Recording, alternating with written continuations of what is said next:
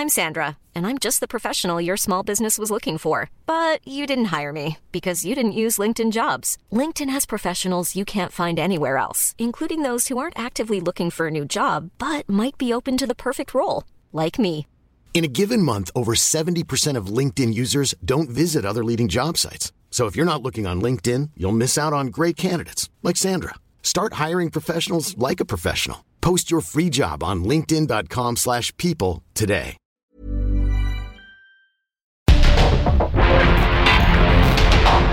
Porque el mundo actual no se entendería sin la economía, las finanzas y los negocios. Acompaña a Mario Maldonado, el columnista de negocios más joven y objetivo del periodismo financiero en su programa. Bitácora de negocios.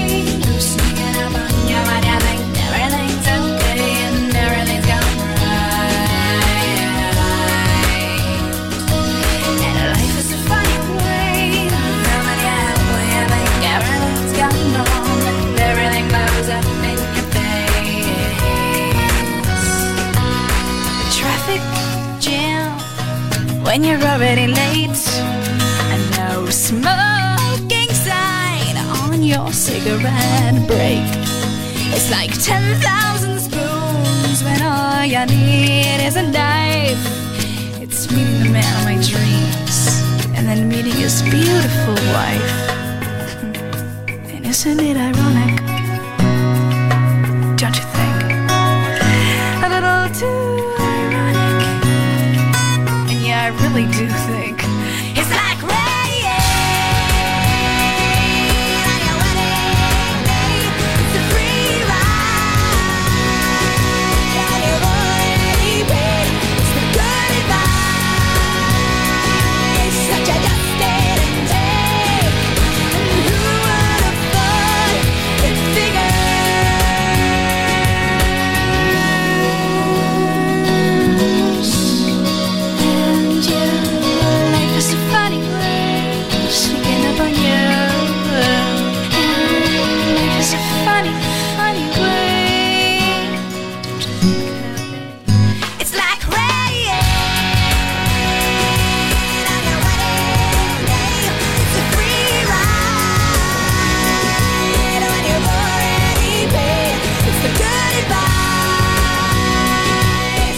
¿Qué tal? ¿Cómo están? Muy buenos días. Bienvenidos a Bitácora de Negocios. Yo soy Mario Maldonado y qué gusto me da saludarlos en este viernes, viernes 24 de noviembre del 2023.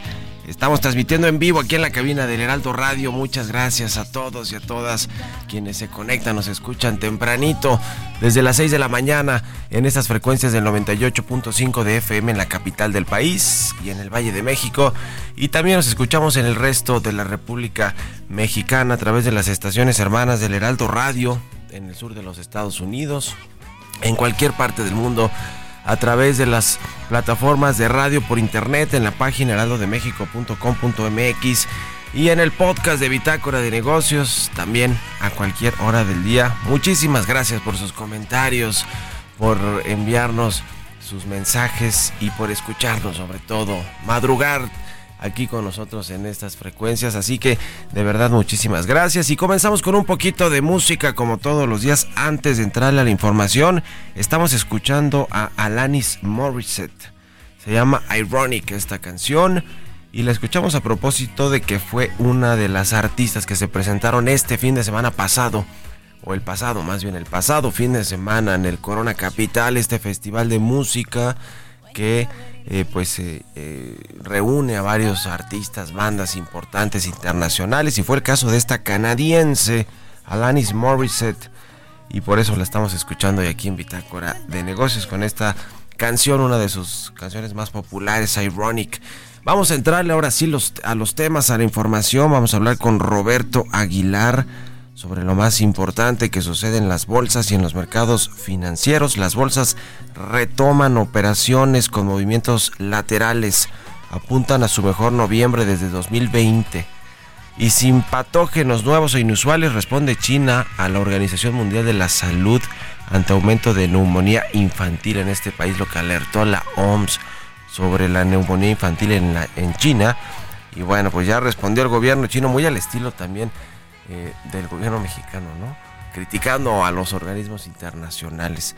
Y empresas eh, piden a la Unión Europea evitar regulación excesiva para no desactivar, desincentivar la creciente pues ola del sector de inteligencia artificial.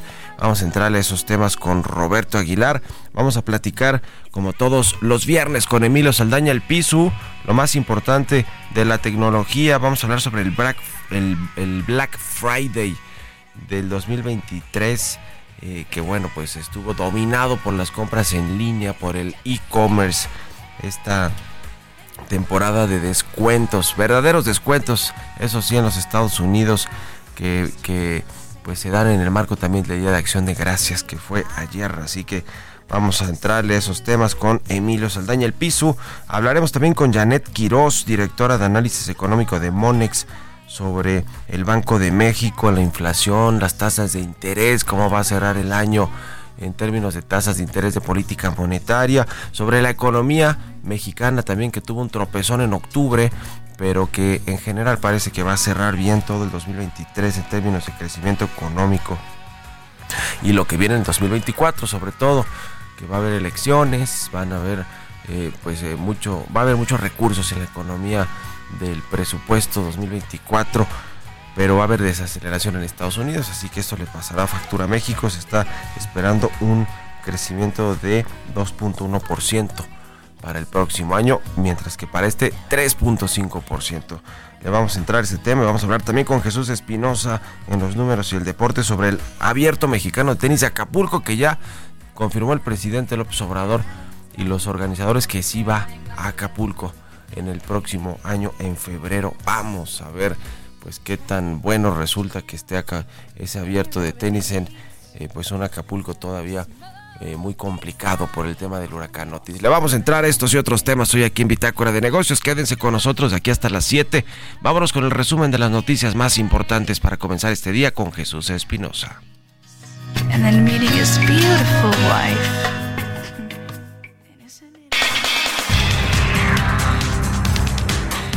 El presidente Andrés Manuel López Obrador encabezó la conferencia de prensa matutina de ayer jueves desde Acapulco Guerrero, acompañado de la gobernadora del estado, Elin Salgado, y miembros de su gabinete de seguridad. El Ejecutivo Federal anunció que habrá 8 mil pesos por hogar en Acapulco para la limpieza. El presidente planteó que los mismos damnificados se involucren en la reconstrucción de sus hogares. La reconstrucción de 2.500 viviendas se tiene que hacer con la participación de todos con un sistema de autoconstrucción que no es cosa del otro mundo, porque todas las viviendas de México, la mayoría de las viviendas de México, de nuestros hogares, los han hecho los integrantes de las familias.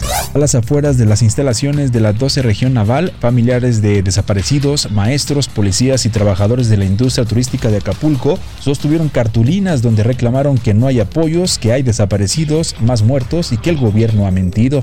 Mientras que familiares de marineros desaparecidos durante el paso del huracán Otis bloquearon la avenida costera Miguel Alemán frente a la base naval de Acapulco para exigir una audiencia con la gobernadora Evelyn Salgado Pineda y el presidente López Obrador.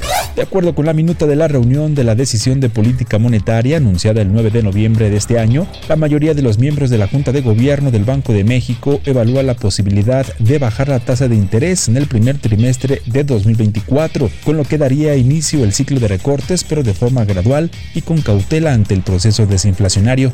En un comunicado, el presidente de Estados Unidos, Joe Biden, felicitó y agradeció al presidente Andrés Manuel López Obrador y a las Fuerzas Armadas de México por la captura eficaz de Néstor Isidro Pérez alias El Nini. Destacó que fuerzas de seguridad mexicanas capturaron al jefe de seguridad de los Chapitos.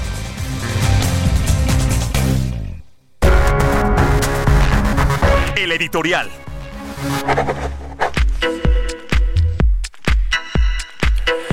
Bueno, el tema de Acapulco, le decía, mm, se reactivó el asunto de el abierto de tenis, que es una buena noticia para el puerto de Acapulco y los damnificados por este huracán Otis. También el tianguis turístico regresa a Acapulco y eh, pues eh, lo mismo que la convención bancaria. Sin embargo, pues a pesar de que eh, se dan estos anuncios grandilocuentes por parte de la gobernadora, por parte del presidente López Obrador, del mismo Félix Salgado Macedonio, que es senador, que no pudo ser gobernador de Guerrero, pero sí dejó a su hija Evelyn Salgado, y resulta que ahora pues va a presidir él una comisión en el Senado de la República para la reconstrucción de Acapulco. Imagínense los recursos que pudieran ponerse a esta comisión. Eh, Félix Salgado Macedonio va a definir cómo se van a eh, llevar a Acapulco para esta reconstrucción del puerto. Y lo cierto es que la Cámara Mexicana de la Industria de la Construcción pues dice que estos apoyos y eh, toda la ayuda que está llegando a Acapulco no está llegando en tiempo y forma va muy retrasada la reconstrucción de los hoteles y de toda la infraestructura pública, los comercios, para poder echar a andar de nueva cuenta al puerto de Acapulco en términos turísticos y de servicios. Eso lo comentó Francisco Solares, presidente de la Cámara de la Industria de la Construcción. Dice que aún falta mucho para comenzar siquiera la etapa de construcción o reconstrucción de Acapulco, que eh, pues están aún viendo de qué manera implementarla con las autoridades locales y federales. Y locales, me refiero, la gobernadora Belín Salgado, pues ha hecho lo que ha podido, la verdad, eh, con toda la tragedia, pero la alcaldesa de Acapulco es así, es un desastre, eh, con comentarios que ha hecho, pues de que la eh, gente vaya a quitar o a recoger los residuos que quedaron del huracán Otis, porque pues ella, ella no lo va a hacer, se llama Belina López Rodríguez y se ha aventado en los comentarios después de este tema de Acapulco, del, paso del huracán Otis, que dan, pues que le digo, pena ajena. Así que por lo pronto 86 hoteles están siendo atendidos por la Asociación Mexicana de Instituciones de Seguros, la AMIS, estaban asegurados, pero el resto no. ¿Cuánto les van a pagar de seguros a estos 86 hoteles? Se estima que 4 mil millones de pesos pero la realidad es que la mayoría de hoteles, negocios que estaban en el puerto de Acapulco y en la zona costera de Guerrero, porque no solo fue Acapulco, sino varias zonas, zonas aledañas, pues siguen sin poder tener recursos para reconstruir sus, eh, sus, la infraestructura de hoteles de comercios. Así que se ve todavía muy complicado que pueda levantarse Acapulco. Va a ser todo un reto que para febrero del próximo año con el abierto mexicano de tenis esté estén los hoteles funcionando a su capacidad, que le digo, por lo menos de arriba de 50%. Así las cosas en Acapulco y la reconstrucción y el presidente López Obrador dice que todo bien, que va muy bien el asunto de la, de la atención a los acapulqueños, a los guerrerenses, de la ayuda que ha llegado por parte del gobierno federal, de los recursos que se destinaron, que se etiquetaron específicamente, que en realidad, ya le decía ayer, fueron ampliaciones de programas sociales y de servicios públicos como el de la Comisión Federal de Electricidad, pero no mucho más que eso. ¿eh? La ayuda ha llegado por parte de la sociedad civil, de la iniciativa privada y parece que así se mantendrá. ¿Ustedes qué opinan? Escríbanme en mi cuenta de, X en redes sociales, arroba Mario Mal y en la cuenta arroba Heraldo de México. Tecnología.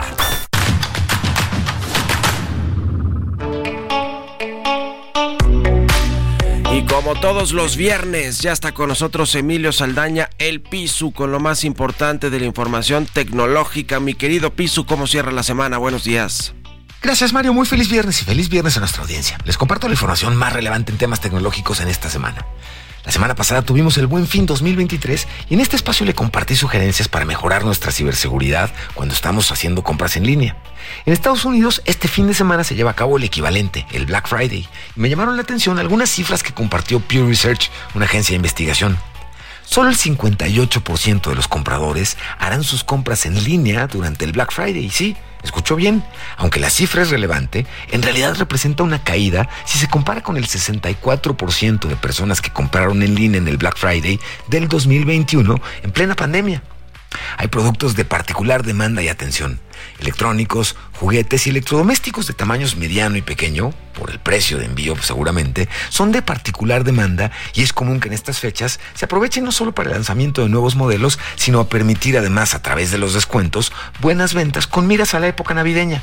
Cuide sus datos, tenga precaución ante ofertas que puedan sonar demasiado buenas para ser verdad y no comparta información si le es solicitada vía correo electrónico o a través de servicios de mensajería y texto. Mucho cuidado con ello. Por otro lado, X de Elon Musk ha presentado una importante demanda contra la organización Media Matters, acusándoles de difamar a X por mostrar anuncios de publicaciones antisemitas junto a contenido de anunciantes en la plataforma. X alega que Media Matters manipuló el sistema creando una cuenta secreta, generando más anuncios y creando la impresión de que se habían generalizado los contenidos no deseados junto a publicaciones de los anunciantes. Media Matters, por su parte, calificó la demanda como frívola. Lo que es un hecho es que grandes anunciantes como IBM, Disney y Apple abandonaron X tras la polémica. Por su parte, la CEO de X, Linda Yacarino, ha mantenido una postura de defensa de su no jefe que ha sido casi agresiva en la defensa de los esfuerzos de X por reducir la toxicidad en la plataforma. Suena irónico porque además es una cosa que evidentemente no están logrando. Finalmente, le comparto que en el mundo de la inteligencia artificial, OpenAI, la empresa detrás del avanzado modelo ChatGPT, enfrentó hace unos días una serie de eventos tumultuosos. La junta directiva despidió sorpresivamente al CEO Sam Altman, citando problemas de comunicación y pérdida de confianza. Esto provocó la renuncia del cofundador Greg Brockman y amenazas de renuncia, escuche usted, por parte de 700 de 750 empleados de la compañía, quienes exigieron el regreso de Altman y la renuncia de la junta. Bajo la presión de empleados e inversionistas durante el fin de semana, Altman fue instalado esta semana nuevamente como CEO y se corrió prácticamente a la junta directiva, integrando una nueva conformada con figuras como Brett Taylor, que es una figura muy relevante que ha estado en Google, en Facebook y es muy respetado en la industria tecnológica, Larry Summers y Adam D'Angelo. Microsoft, el poseedor del 49% de OpenAI y habiendo invertido más de 10 mil millones de dólares, pidió una mejor gobernanza y comunicación, claro. Es importante resaltar incluso el papel de Satya Nadella, el CEO de Microsoft, quien dedicó el fin de semana completo anterior a las negociaciones. La Junta confirmó además que días antes del despido de Altman, investigadores de OpenAI expresaron preocupaciones sobre los peligros de su próxima inteligencia artificial, temiendo que pueda resultar en amenazas a la humanidad en una carta a la Junta Directiva, mostraron su preocupación sobre peligros en los que revelaron, de acuerdo a lo que reportó Reuters, el lanzamiento prematuro de productos de inteligencia artificial poderosos sin una evaluación adecuada. Esta nueva inteligencia artificial se llama Proyecto Q asterisco o Q-Star una inteligencia capaz de resolver problemas matemáticos con el más elevado nivel de precisión y realizar tareas autónomas avanzadas, lo que plantea preguntas éticas y de seguridad. En la carta enviada a la Junta Directiva, advierten que llevan mucho tiempo debatiendo sobre el peligro de una inteligencia artificial tan inteligente y la poca regulación existente, así como los incipientes esfuerzos por alinear la inteligencia artificial con valores que incluyan, escuche esto, el respeto a nuestra especie. Que tengan muy bonito fin de semana. Soy Emilio Saldaña, El Piso. Economía y mercados. Muchas gracias, Emilio Saldaña El Piso. Vámonos con los temas económicos y financieros, los mercados. Ya está aquí Roberto Aguilar, mi querido Robert. Buenos días. ¿Qué tal, Mario? Me da mucho gusto saludarte a ti y a todos nuestros amigos. Se dio a conocer ya la cifra final del crecimiento o el comportamiento de la economía mexicana en el tercer trimestre del año. Quedó igual, 3.3% en tasa anual. Si lo medimos justamente eh, eh, en el tercer trimestre desestacionalizado, hay un crecimiento de 1.1% dinámica la economía mexicana hasta el tercer trimestre. Y también se dio a conocer el IGAE. El IGAE subió 0.6% en septiembre contra el mes previo y también una tasa justamente de 3.3% respecto al mismo periodo del año anterior. Fíjate que las bolsas ya recuperaron un poco de dinamismo luego del feriado de ayer de Estados Unidos y de Japón y bueno, operan con escasos cambios, pero sí están eh, en el camino de registrar su mejor mes desde noviembre de 2020.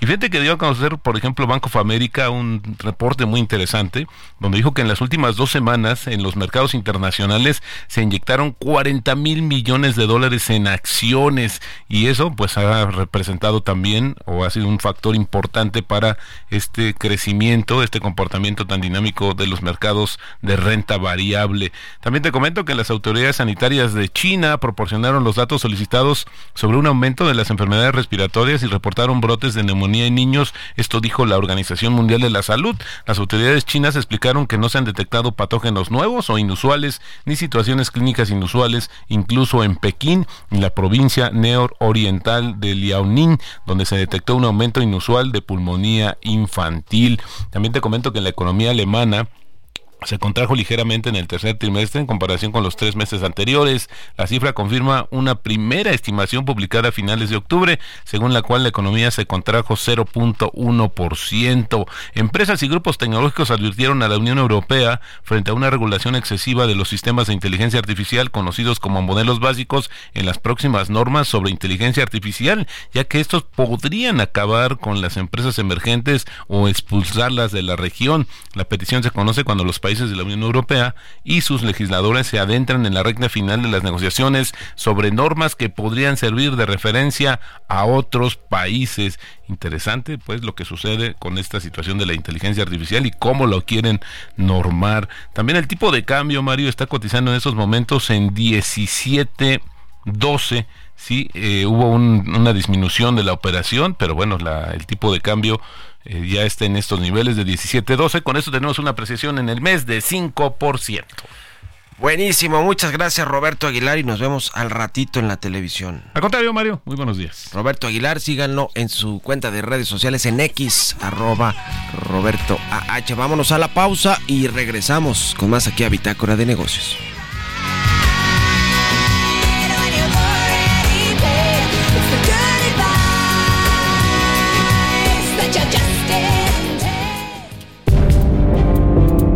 Momento continuamos con la información más relevante del mundo financiero en Bitácora de Negocios con Mario Maldonado. Regresamos.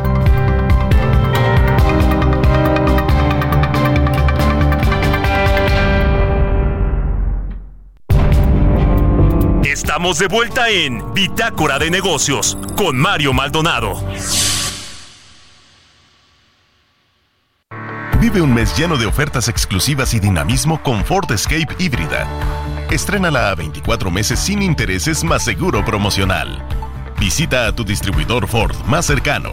Consulta términos y condiciones en Ford.mx, vigencia del 1 al 30 de noviembre de 2023.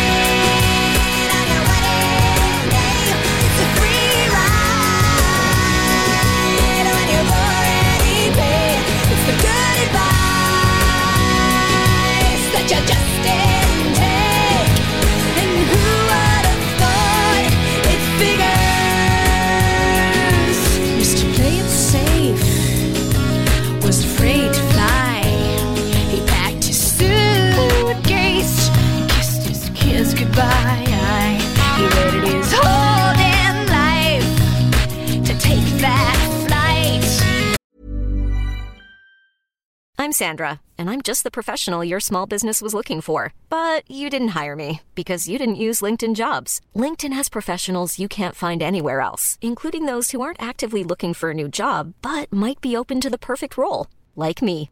In a given month, over 70% of LinkedIn users don't visit other leading job sites. So if you're not looking on LinkedIn, you'll miss out on great candidates like Sandra. Start hiring professionals like a professional. Post your free job on linkedin.com/people today.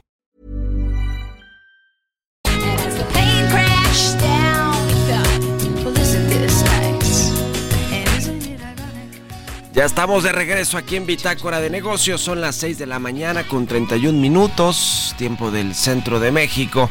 Y regresamos escuchando un poquito de música antes de irnos con la información en esta segunda mitad del programa.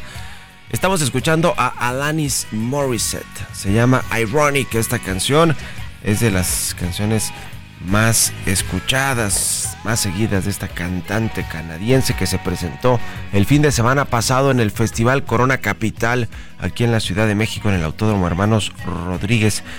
Esta canción es de su tercer álbum de estudio que se llama eh, Judged a Little Pilled.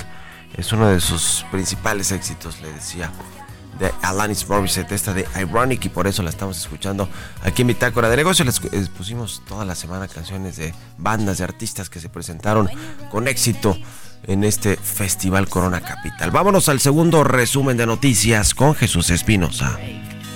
It's like 10,000 spoons when all you need is a knife. It's meeting the man of my dreams and then meeting his beautiful wife.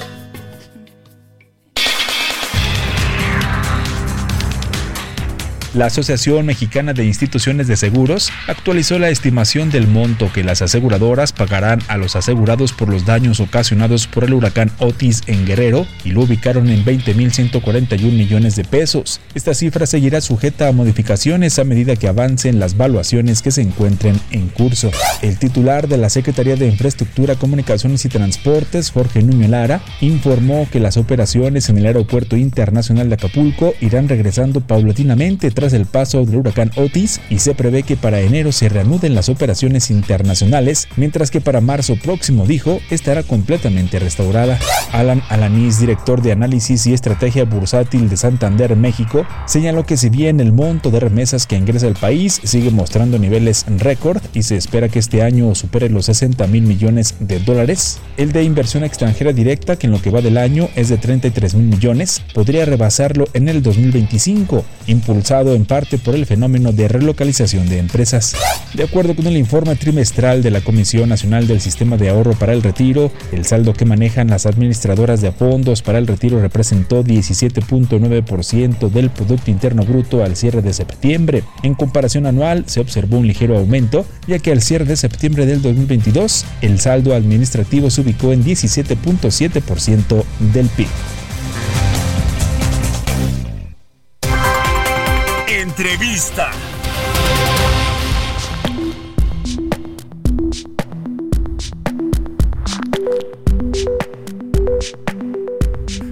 Y bien, ya le decía, vamos a platicar con Janet Quiroz. Ella es directora de análisis económico en Monex. ¿Cómo estás, Janet? Muy buenos días. Hola, ¿qué tal, Mario? Muy buenos días. Me da mucho gusto saludarte a ti y a todo el auditorio. Igualmente, muchas gracias por estos minutos para el Heraldo Radio. Pues vamos a platicar de política monetaria, de esta eh, pues reunión reciente que tuvieron los integrantes de la Junta de Gobierno del Banco de México y también en Estados Unidos, que siempre es importante lo que hace la Reserva Federal de Estados Unidos con respecto a lo que eh, las decisiones que toman el resto de los bancos centrales del mundo, incluido por supuesto el Banco de México, que man- mantuvo la tasa de interés, eh, se, se mantiene pues en un en un máximo histórico de 11.25%. No se prevé que haya cambios en la última decisión de política monetaria del año en diciembre, pero eh, pues eh, esto no se mantendrá así para el próximo año. Hay eh, perspectiva de que pueda bajar la tasa de interés el próximo año. ¿Cómo estás viendo el cierre de este 2023 en términos de política monetaria y lo que nos espera para el 2024? Así es, con gusto, Mario. Pues mira, como bien lo comentas, no estamos esperando que se den cambios en la última reunión de política monetaria del 2023, con lo cual la tasa de referencia se mantendría en el nivel de 11.25%. Sin embargo, eh, me parece que eh, sin duda el primer trimestre del próximo año posiblemente veamos un recorte eh, para evitar que la postura restrictiva continúe profundizándose. Y esto definitivamente después de que vimos el comunicado de política monetaria en el que se cambió la guía prospectiva, me parece que fue un cambio importante en donde anteriormente se decía que la tasa de referencia se mantendría en su nivel actual por un tiempo tiempo prolongado y ahora eh, se señala que será por cierto tiempo. Sin duda, aunque siguen siendo eh, muy subjetivos estos términos, implican un cambio. Y ante esto, eh, pues estamos pensando que posiblemente veamos un recorte de la tasa de interés en el primer trimestre del año, en línea con lo que con lo que varios de los miembros de la Junta de Gobierno comentaron en la reunión, de acuerdo con lo que conocimos el día de ayer en la minuta de esta eh, Junta, en donde pues varios señalaron que no se descarta, de decir, definitivamente, eh, pues eh, señalando que van a esperar a ver cómo siguen evolucionando los datos, pero eh, pues están pensando ya en hacer un recorte, lo cual no implicaría que iniciaría lo que han llamado la fase de normalización, que implica que veamos recortes constantes hasta llevar la política monetaria a un territorio neutral, sino más bien, o sea, sería un movimiento en principio de una única vez y me parece que harían una pausa posterior, al menos es lo que estamos esperando en Monex, para eh, pues ya en la segunda mitad eh, del 2024 me parece que sí las condiciones podrían ya estar dadas para eh, sí ya ver, o sea, una, una normalización, con lo cual pues estamos esperando que a pesar de los recortes constantes que estaríamos viendo en la segunda mitad del año, la tasa de referencia estamos estimando que termine en un nivel del 9.25%. Ahora, eh, la inflación sí ha venido cediendo, ha funcionado el tema de la política monetaria, de mantener las tasas altas para contener esta inflación que ya está por ahí del 4.3% a tasa anual, pero eh, tampoco ha tenido por lo menos hasta ahora, gran impacto el tema de las altas tasas de interés en la economía mexicana, salvo el tropezón que hubo en octubre según los datos de los indicadores adelantados del INEGI. Pero eh, pues se espera que la economía cierre en 3.5% de crecimiento para este año, es decir, que no ha tenido todavía mucha influencia en la en, en, el dinamismo de la economía en, en, general en su conjunto no o cómo ves el tema de, de, la política monetaria si no estuvieran tan altas las tasas podría haber crecido todavía más eh, este año cómo estás viendo eso Sí, definitivamente, Mario, eh, como bien lo comentas, estamos viendo que la economía ha mantenido un dinamismo eh, bastante fuerte, muy por encima de lo que pensábamos a principios de año. Y bueno, pues de acuerdo con eh, los datos que publicó esta mañana INEGI, pues vemos que ya el dato revisado del PIB, el dato final, pues nos está, nos está arrojando que la economía creció en los primeros nueve meses del año a una tasa del 3.4%. Como bien señalas, posiblemente tendremos un crecimiento del 3.5% este año. Y bueno, pues yo creo que este desempeño ha estado asociado en buena medida con, eh, con indicadores eh, positivos eh, en torno a la demanda local y también pues impulsados por el fuerte, el fuerte comportamiento que ha presentado la economía de Estados Unidos. como bien señalas, la, parece que, que la política monetaria restrictiva no ha tenido un efecto sobre la actividad económica y bueno, pues esto tiene que ver, yo creo que por un lado con el hecho de que el sistema financiero en México es relativamente pequeño y de ahí, o sea que los incrementos en la tasa de interés pues eh, eh, permean de manera más lenta hacia el resto de la economía. Y por otro lado que también hemos tenido algunos eventos, digamos, extraordinarios y con esto me refiero al impacto que ha tenido pues esta relocalización que si bien algunos indicadores eh, pues todavía no nos reflejan que ya está pues consolidada en México, algunos otros sí. Eh, en particular me refiero a los referentes a la inversión fija bruta, en donde hemos visto un crecimiento pues realmente muy significativo. Y ante esto y también ante un consumo eh, que se ha mantenido fuerte, pues vemos que eh, pues la economía, a pesar de tener estas tasas de interés tan elevadas, pues sigue manteniendo una trayectoria bastante positiva. Y con esto, pues estamos esperando que la inflación termine el año en un nivel cercano al 4.5%, en donde en la primera quincena de noviembre, ya lo comentabas, vimos cierto repunte, la inflación pasó de 4.25% en la segunda quincena de octubre a 4.32% en la primera de noviembre. Nosotros estamos esperando que en diciembre también veamos, eh, en la segunda quincena de noviembre y también en, diciembre veamos eh, pues eh, que la inflación pudiera estarse presionando para llegar a este nivel del 4.5%.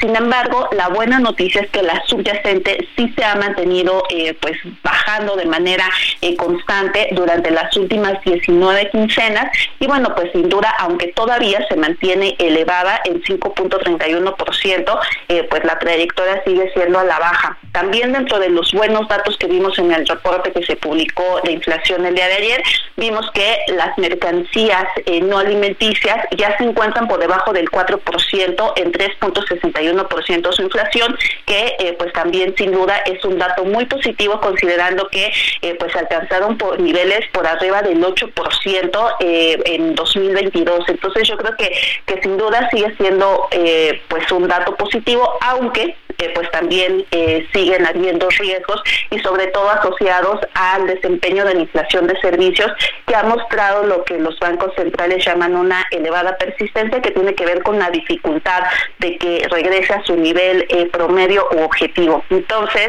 yo creo que de ahí, o sea que este recote que estamos esperando para la tasa en el primer trimestre del 2024, pues te digo, será yo creo que un recorte todavía mostrando mucha cautela y sobre todo todo para evitar, como te decía, que la tasa real extante eh, continúe aumentando, es decir, de que la postura restrictiva eh, siga profundizándose, sino más bien, o sea, será un movimiento, te digo, yo creo que, que muy bien comunicado y que después de esto podríamos estar viendo una pausa. Ahora salió, por cierto, el dato del INEGI que ya hablamos con Roberto Aguilar de crecimiento de 3.29% del Producto Interno Bruto en el tercer trimestre del año a tasa anual. Eh, y bueno, pues son, son, son buenas noticias. Ahora, el Banco de México, a pesar de que ha ido cediendo a la inflación, que ya nos, nos decías, incluida la subyacente, que pues va a mantener las tasas altas todavía por un rato más hasta el próximo año y esto tiene que ver con lo que ha dicho la Reserva Federal de Estados Unidos también con con respecto a su política monetaria eh, en términos de que todavía no ve posibilidades para que baje la tasa de interés, para que comience este recorte de tasas de interés y eso pues a México también le pone cierta presión por el tipo de cambio, ¿no? Es decir, mantener esta este diferencial de tasas de interés es muy importante para el Banco de México para mantener, entre otras cosas, estabilidad en el, en el tipo de cambio, en el peso. Eh, ¿Cómo ves eh, este asunto si sigue siendo México muy atractivo en términos de tasas de interés y de diferencial con respecto a Estados Unidos en la política, en, en la política monetaria y para los inversionistas, pues?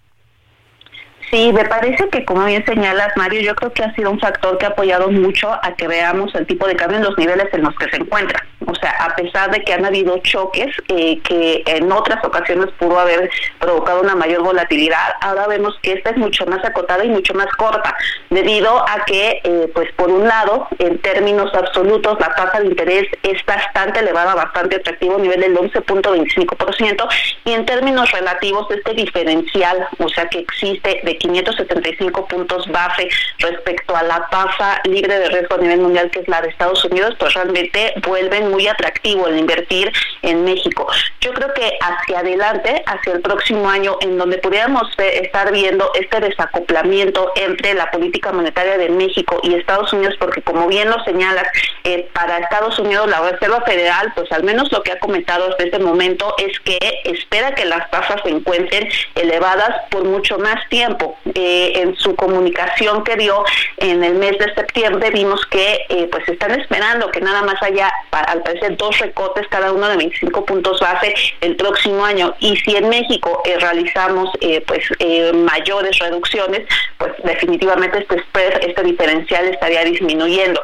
Yo creo que aquí va a ser muy importante ver, pues en términos también relativos, qué hacen otros bancos centrales. Por ejemplo, en Brasil, que es pues el país que más, con el que más se compara a México al ser un país latinoamericano y a ser la economía más grande de esta región, pues vemos que también, inclusive ya empezaron a recortar su tasa de interés. Entonces yo creo que si otros países emergentes que iniciaron antes a incrementar su tasa de interés que los bancos centrales de países desarrollados empiezan a entrar en una fase de recortes de tasas, pues entonces eh, yo creo que, que no se perdería el atractivo en términos relativos, al menos de manera significativa.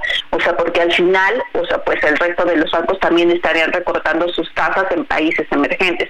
Eh, sin embargo, si esto no ocurre, o sea, si realmente pues otros países eh, comparables con México en términos económicos y, y de riesgo eh, financiero, pues entonces sí pudiéramos estar viendo que hubiera pues una, una depreciación del tipo de cambio y lo cual podría también ejercer pues cierta presión para los bienes importados que pudieran estar también teniendo un efecto negativo en, sus precios ante pues este efecto cambiario. Sin embargo, pues aún así, pues definitivamente yo creo que las tasas pues pudieran estar empezando a disminuir si es que la inflación continúa mostrando el comportamiento que hemos visto hasta ahora, porque también eh, pues el hecho de tener tasas tan elevadas, pues definitivamente sigue siendo eh, un riesgo importante para la actividad económica y si la inflación disminuye, pues al final, o sea, ya no habría una razón para tener tasas tan elevadas.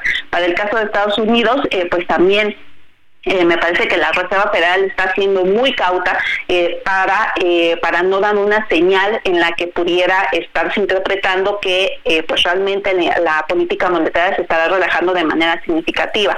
Definitivamente también vamos a esperar a ver los datos para ver si efectivamente se van a mantener tan altas como se espera en este momento o si también hay espacio para ver reducciones mayores. Ya, pues muy interesante. Te agradezco como siempre Janet Quiroz, directora de análisis económico de Monex por estos minutos y seguimos en contacto. Muy buenos días. Con muchísimo gusto, Mario. Te mando un abrazo a ti y a todo el auditorio. Igualmente, hasta luego. 6 con 47, vamos con las historias empresariales. Línea Italia, Excelenza Inmóvil. Presenta. Línea Italia, líderes en fabricación de mobiliario corporativo, innovando en el diseño de ambientes de trabajo funcionales y ergonómicos. 32 años de experiencia nacional e internacional brindando asesoría en tus proyectos de principio a fin. Imagina tu espacio y nosotros lo hacemos realidad, porque remodelar tus oficinas nunca fue tan fácil. Conoce nuestro amplio catálogo de colecciones en lineaitalia.com.mx. Excelenza Inmóvil. Historias empresariales.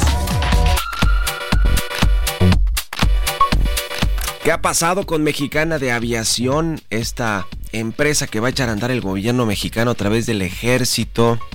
Rescató la marca, le pagó a los trabajadores o ex trabajadores de esta empresa mexicana de aviación. Hizo pues un plan para eh, volar a ciertos destinos, a varias rutas del país. Vendió boletos y se echó para atrás en varias de estas rutas mexicana de aviación. Hay menos aviones disponibles para que tome el vuelo esta aerolínea que según el presidente pues va a iniciar. Y según lo que ellos mismos dicen y, la venta de los boletos se tardará un tiempo incluso en conseguir los certificados para poder vender boletos ya de forma formal u oficial.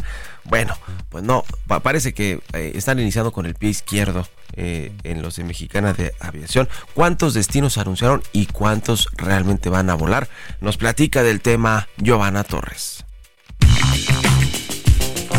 en los últimos meses, Mexicana de Aviación ha sorteado toda clase de dificultades para iniciar con sus vuelos, pero según lo dicho por el presidente Andrés Manuel López Obrador, su lanzamiento sigue en pie para el próximo mes de diciembre. La aerolínea del Estado mexicano ya se prepara para volar a los diferentes destinos que componen su catálogo. Según su sitio web, preparaba operaciones para 20 ciudades de diferentes estados del país, todas ellas con interconexión con el Aeropuerto Internacional Felipe Ángeles. Sin embargo, su lista real de vuelos se ha reducido en las últimas semanas. De acuerdo con información oficial, estos son los nueve destinos con los que comenzará operaciones en 2023, todos ellos provenientes del aeropuerto de Santa Lucía. Acapulco, Guadalajara, Huatulco, Monterrey, Mazatlán, Oaxaca, Puerto Vallarta, Villahermosa e Ixtapas y Guatanejo. El inicio de operaciones de la aerolínea mexicana estaba proyectado para el próximo 2 de diciembre. Uno de los hechos que evitó el lanzamiento de la aerolínea estatal es el retraso en la asignación de la Agencia Federal de Aviación Civil. Además, la compañía ha enfrentado dificultades para conseguir aeronaves, las cuales rentaría a Boeing en un comienzo, pero terminó negociando con la empresa TAR y consiguió una aeronave con capacidad para 50 pasajeros. El presidente Andrés Manuel López Obrador señaló que ahora el inicio de operaciones de Mexicana de Aviación será el próximo 26 de diciembre. Para Bitácora de Negocios, Giovanna Torres.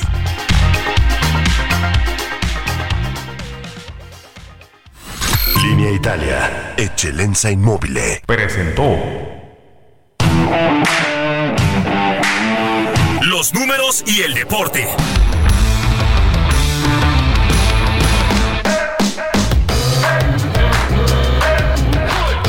Jesús Espinosa ya está aquí en la cabina de El Heraldo Radio. Mi querido Chucho, ¿qué nos tienes? Arráncate. ¿Cómo estás, Mario? Muy buenos días, buenos días para todos. Mucha información, hay información del fútbol eh, varonil, femenil, de la Fórmula 1 también, mucha NFL ayer en el Día de Acción de Gracias en los Estados Unidos. Y bueno, ¿por dónde comenzamos con el play-in? También ayer que se jugó en la Liga MX, Atlético de San Luis derrota al conjunto de León, avanza entonces directamente a la liguilla y estará enfrentando al equipo equipo de Monterrey. Y en el otro partido, Santos enfrentaba a Mazatlán. Eh, un partido un poco flojo, el de Atlético San Luis contra León estuvo un poco eh, más divertido, si lo podemos decir así, pero bueno, esta es la nueva etapa de la Liga MX aquí en nuestro país. Y Santos también le gana a Mazatlán, así que Mazatlán queda fuera y Santos estaría enfrentando al equipo de León que perdió contra, contra el Atlético de San Luis el próximo domingo. De ahí, de ahí va a salir el rival de las Águilas del la América. Y con esto ya estaría completa por fin la liguilla para el fútbol mexicano que estaría arrancando a mitad de semana. Pero bueno, así las cosas con el play-in. También eh, Fórmula 1, este fin de semana es el último gran premio de este campeonato de la máxima categoría del automovilismo. Se, eh, se va a correr en Abu Dhabi. Ya comenzaron las prácticas libres este fin de semana. Mañana sábado a las 8 eh, de la mañana será la clasificación y el domingo a las 7 de la mañana el gran premio de Abu Dhabi. Ya está definido todo. Ya Max Verstappen es el campeón. Checo Pérez es el subcampeón y en la etapa de constructores también pues, la escudería de Red Bull ya también son campeonas. Así que Red Bull completo, eh, año, año completo más bien para Red Bull. Y ahí se estuvieron diciendo varias cosas esta semana. Algunos rumores se corría de que según eh, directivos estaban hablando ya con Luis Hamilton para que se uniera a la escudería de Red Bull en sustitución de Checo Pérez. se, se filtraron por ahí algunos rumores, pero bueno, ya salieron a aclarar tanto Luis Hamilton como la directiva de Red Bull que no ha habido acercamientos para esos planes. Así que pues Sergio Pérez estaría continuando con Red Bull y que de hecho el checo este, esta semana también dio declaraciones importantes porque dice que él quiere ser campeón de la Fórmula 1 y que va a luchar el próximo año para, para conseguirlo. que, le, que le, den entonces el coche de Verstappen, ¿no? Pero bueno, ya sabes, todo el mundo criticando en México no sabemos criticar, así que ya, ya lo empezaron a criticar de cómo se le ocurre decir eso, cómo. Pues bueno, hay que, hay que pensar positivo y como decía el Chicharito Hernández también, ¿no? Pero bueno, eso en cuanto a la Fórmula 1. Ya para cerrar. Decía el Chicharito, pensemos en cosas que. En ¿Cómo decía? Sí, ¿verdad? Esa era la palabra. ¿no?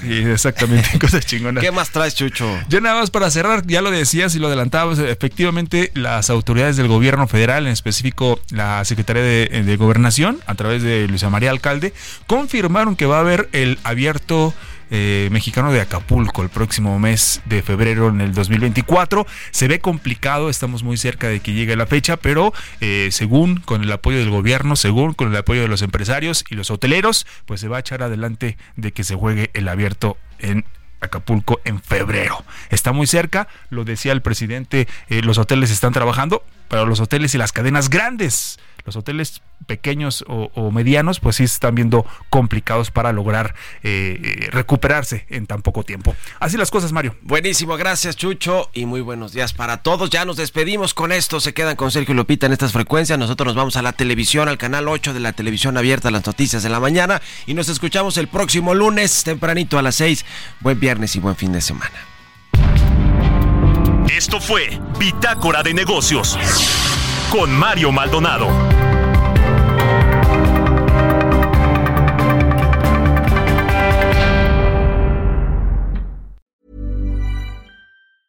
Planning for your next trip? Elevate your travel style with Quince. Quince has all the jet setting essentials you'll want for your next getaway, like European linen, premium luggage options, buttery soft Italian leather bags, and so much more. And is all priced at 50 to 80% less than similar brands. Plus, Quince only works with factories that use safe and ethical manufacturing practices. Pack your bags with high-quality essentials you'll be wearing for vacations to come with Quince. Go to quince.com/pack for free shipping and 365-day returns.